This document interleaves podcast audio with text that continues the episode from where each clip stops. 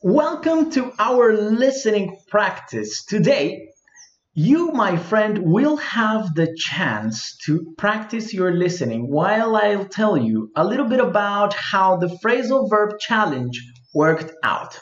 So, I will tell you from the phrasal verb challenge since the beginning how I planned it, why I made it, a little bit of the planning, how I did it, and the execution of it and besides that, I will also tell you when it carried out as long as I was posting and all the other things that I did according to it. So it will be an amazing time.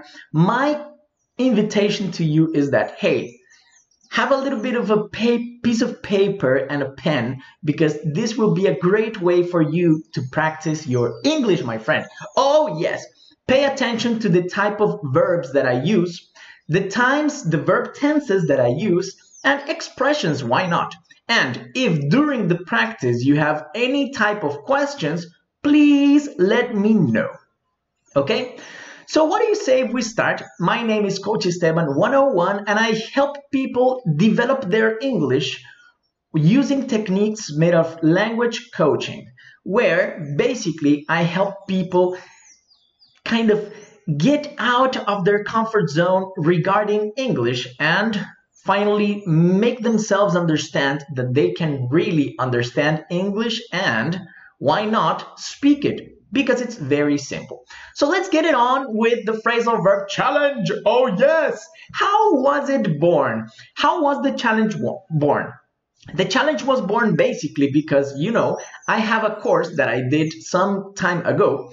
And while I was talking to the students from the course, one of the things that we were discussing during some of the live sessions were the phrasal verbs, the lack of phrasal verbs.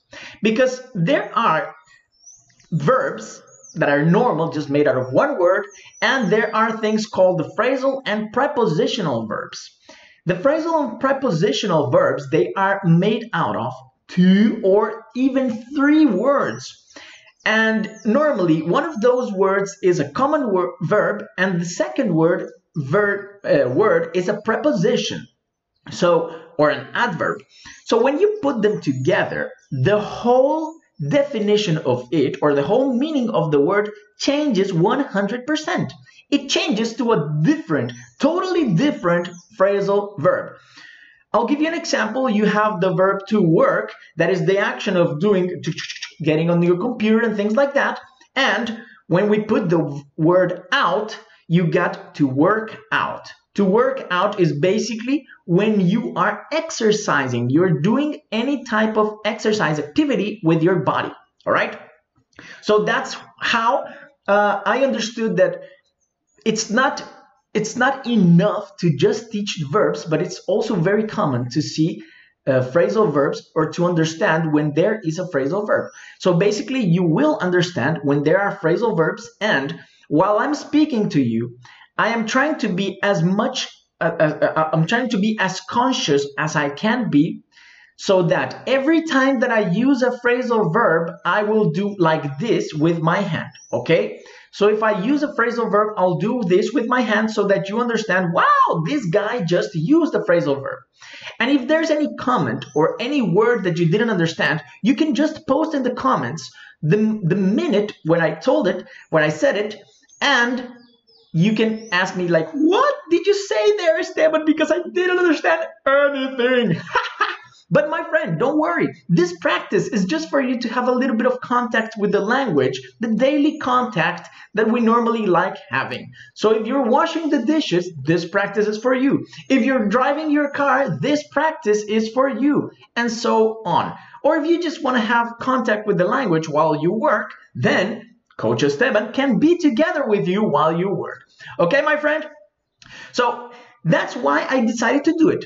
I decided to do the challenge because I said, okay, so phrasal verbs is something that's very important for people in, in the learning process because it will help them uh, communicate in a very assertive way. It will help them communicate in a way that they can be they can understand when a native says something that is made out of a phrasal verb. There, I just used one, made out of, and so on. So once I decided to do it, I said, okay, maybe I can start posting some phrasal verbs randomly, and then that's it. Nice. I will post phrasal verbs in a random way, and then people will learn them, and woo, everybody wins. But I said, like, okay, I need something to instigate myself. I need something to help myself to make it better, even better. So I remembered one of the challenges that I did last year, in the beginning of the year, where it was a challenge of 50 days and 50 English tips, where I gave tips in different languages, in Spanish, Portuguese, and English. And then I said, why don't I make a challenge to say 50 phrasal verbs, to teach the people 50 phrasal verbs, some of the most common ones, so that they can have access to this amazing world of the phrasal verbs. so that's how the challenge was born.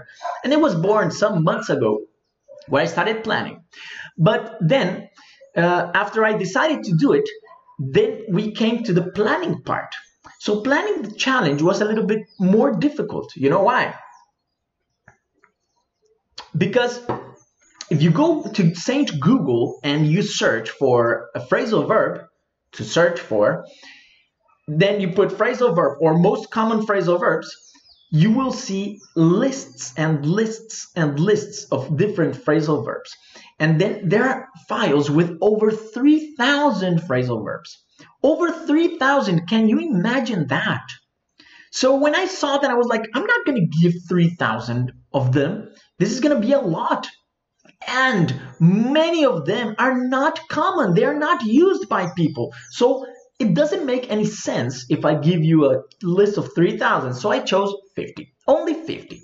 And those 50 were quite amazing because what I started doing it was getting all these lists and the phrasal verbs that I normally uh, that I normally have seen or that I have more contact with and started writing them in a piece of paper.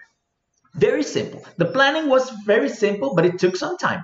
So I started writing them in a little piece of paper where I was taking some of the requests or some uh, there were some guidelines for a phrasal verb to be in that list. And basically the guideline was for it to be helpful for people's professional life.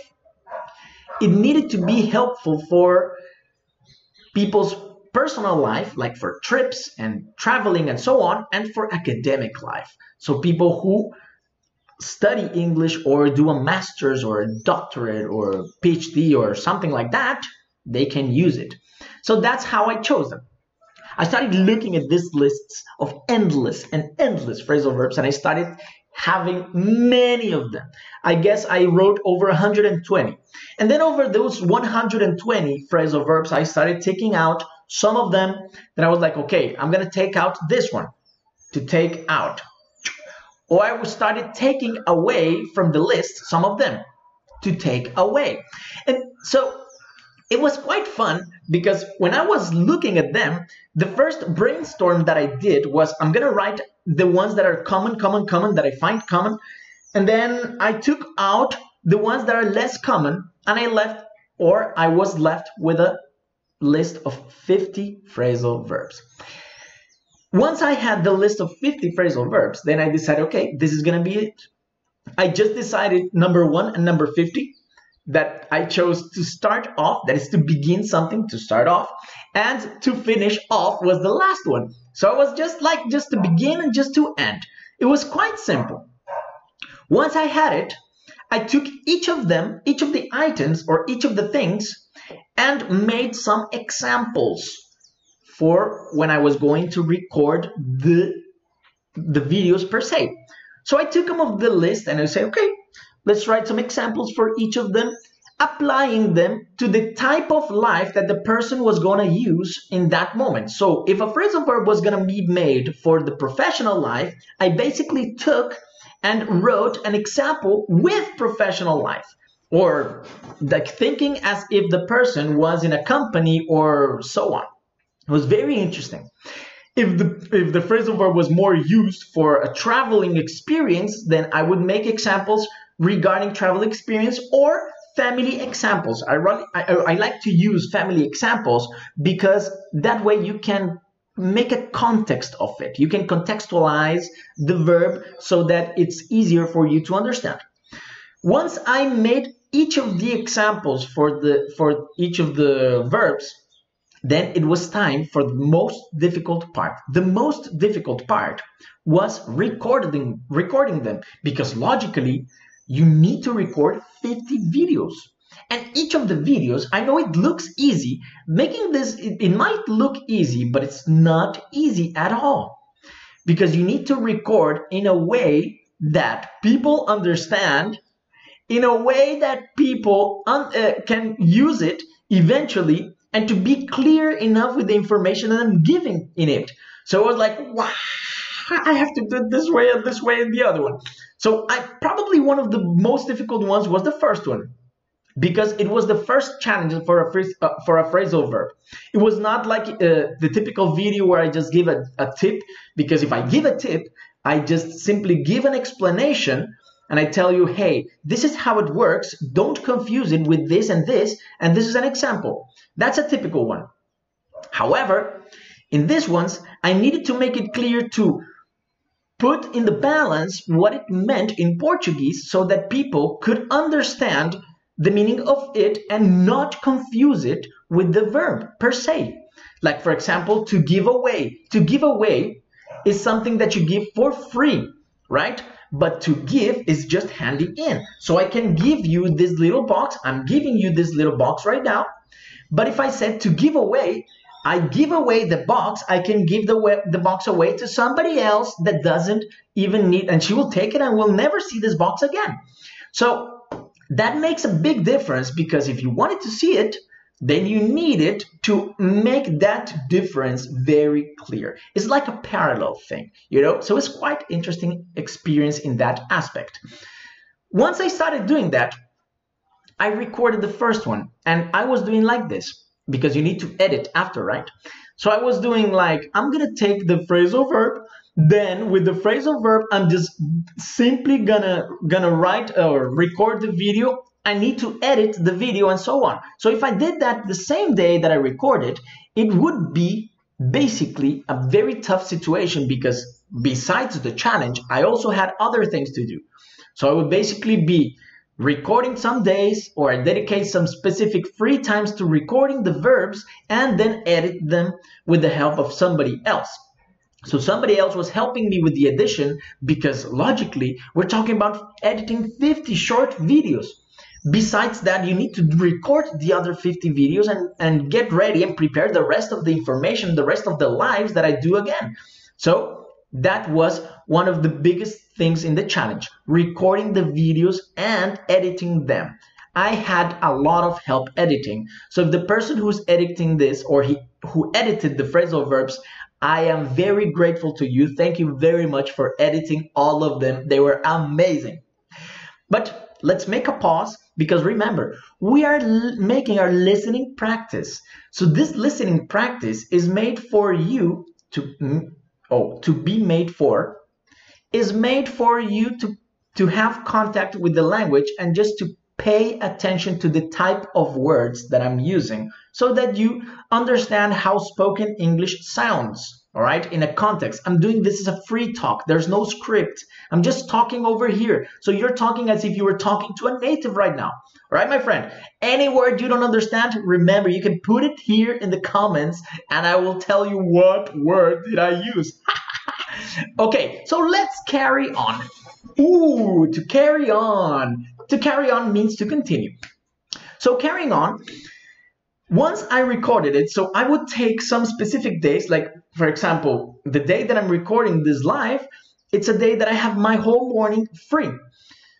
And when I had the mornings free, I would take like six, seven, or eight shirts and I would just change my shirt and go record the video in a different location. It's kind of fun because you take off the shirt it's like being an actor, you know? because you take off your shirt and you go, okay, let's record here. What are we going to record? But each of the phrasal verbs, I had to do like two or three takes. Two or three takes. So the takes are basically what? Every time car passing by, it's alive, man. Okay, so the takes are what? Every time that I was recording and I made a mistake, I would have to start all over again the, the, the video. Why? I don't like editing those short videos. So I'd say, I'm gonna do it in one take.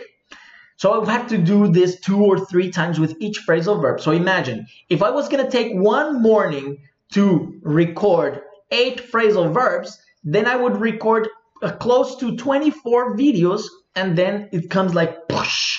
Think of that. Think of recording 24 videos, changing shirts, getting everything ready, having the background, everything beautiful. It's kind of it's kind of a it's it's an activity that takes time, you know. After that, quite is interesting because each of the phrasal verbs I would send the video to the person who edits them and that person is in the process of learning the language. So sometimes we had this problem with the first two videos. Not the problem, but it was it was a situation that we noticed. It was that she would ask me all the time, like, what does it say that in that sentence? What did you say in the example? Is it well written and so on? So for the next 48 videos, every time I sent her the video, I would have to write, I would write her the examples and this, uh, like example number one is this, this, this, this, and this. So if I'm saying the phrasal verb to start off, and I said, I'm going to start off this challenge by telling you hello, I would write the whole sentence. I'm going to start off this challenge by telling you hello, and so on. Start off. So it's kind of interesting because each of the things, it has uh, it has like a planning, a very interesting planning that you just see the result. When we had them, we, we started like 10 days before the, the challenge. So I started recording them approximately five days before the challenge, I would have like 15 or 16 phrasal verbs already recorded. So it was the time to post them. One thing is recording. Another thing is to make the examples and put them and put the subtitles and all the imagery and everything in a beautiful way. And later we needed to post them. So she would send me the phrasal verbs already edited and I would take and I would start planning all the recordings or posts that we would do to put them live for you guys to watch and logically learn that new phrasal verb. So for me to do that, I would take the video and I would access one of the tools from Facebook that is called the Creator Studio, where I can basically program the posts. When I programmed each of the posts, then you have another set of things that you need to do. In that case, I would need to write a whole caption for it, and the caption needs to be attractive for the person wanting to do that or to, to look at the phrasal verb or to learn it. And I would need to put something called hashtags. You are very familiarized with the hashtags in Instagram and Facebook. It's the way that you can throw your content or express your content or show your content to other people who have the same type of interests. And that was also part of the job. So once I did that, I would choose the best time of the day to post it and then I would schedule it. So then you schedule the phrasal verb.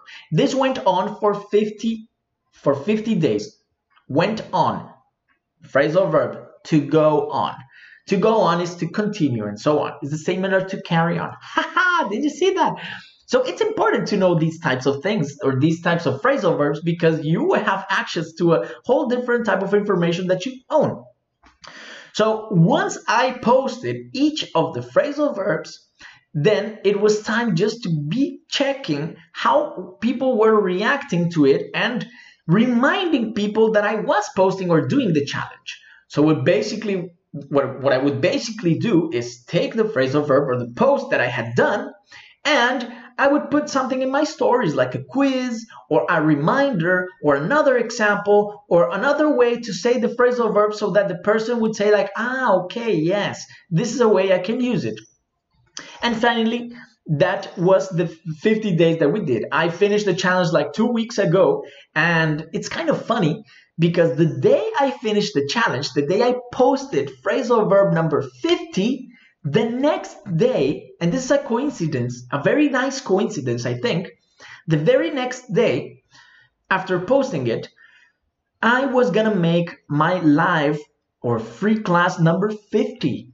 So it was number 50, and the day before I would have finished my 50 days and 50 phrasal verbs challenge. So this was not I didn't did I didn't do this on purpose, right?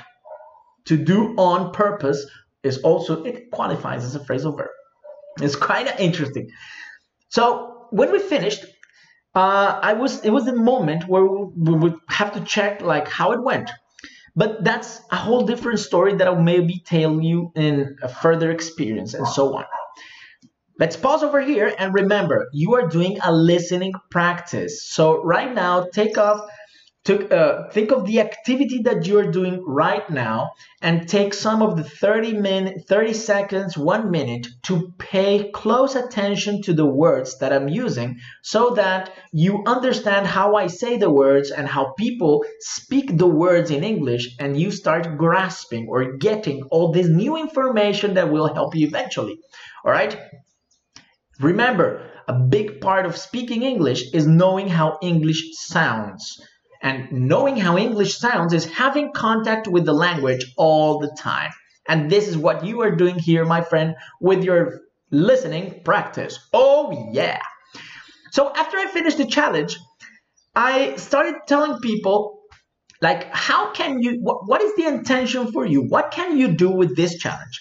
It's basically, you filter the phrasal verbs that I put there, the 50, you don't need to learn the 50 of them. You just need to filter which of them is important for you to apply in your personal, professional, or academic life and you create your own examples. So one of the biggest thing here is that we made the whole challenge or I made the whole challenge, but looking forward to you creating your own examples to contextualize each of them to your real life and to your reality because it's not worth it if I just give you the examples that I want to give you that are important for me to give you and you don't do your own. Because that way you will not memorize that phrasal verb or you will your memory your neurons your brain will not have anything to link that information. So we talked about basically the pre-challenge where I told you how or why was it born it was born out of necessity from my coaches and from the people around me. Number two, we talked about the pre-challenge, in this case of planning, where I took a long list of phrasal verbs, more than 3,000. I brought it up to 120 approximately, and I, then I funneled it to make it 50 at least. Then we started recording, editing, and giving the examples for that. And finally, we posted them so that you, my friend, can have access to them all the time here in my in my profile. And you can see like ooh look at this phrasal verb. This is gonna be this is gonna be useful for me and so on. So that's how the challenge was created how the challenge was born done planned executed and what you need to do with the challenge I hope that this, my friend, is very useful information for you because besides practicing your listening and hearing some of the words, some of the expressions, verbs, time tenses, and so on, you will be able to practice the phrasal verbs from the challenge as well. Okay, my friend, if you have any comments, just let me know if you liked the video. Thank you for watching. And as I would normally say, that's it for today. It's Coach Esteban 101 speaking over here, and bye bye bye.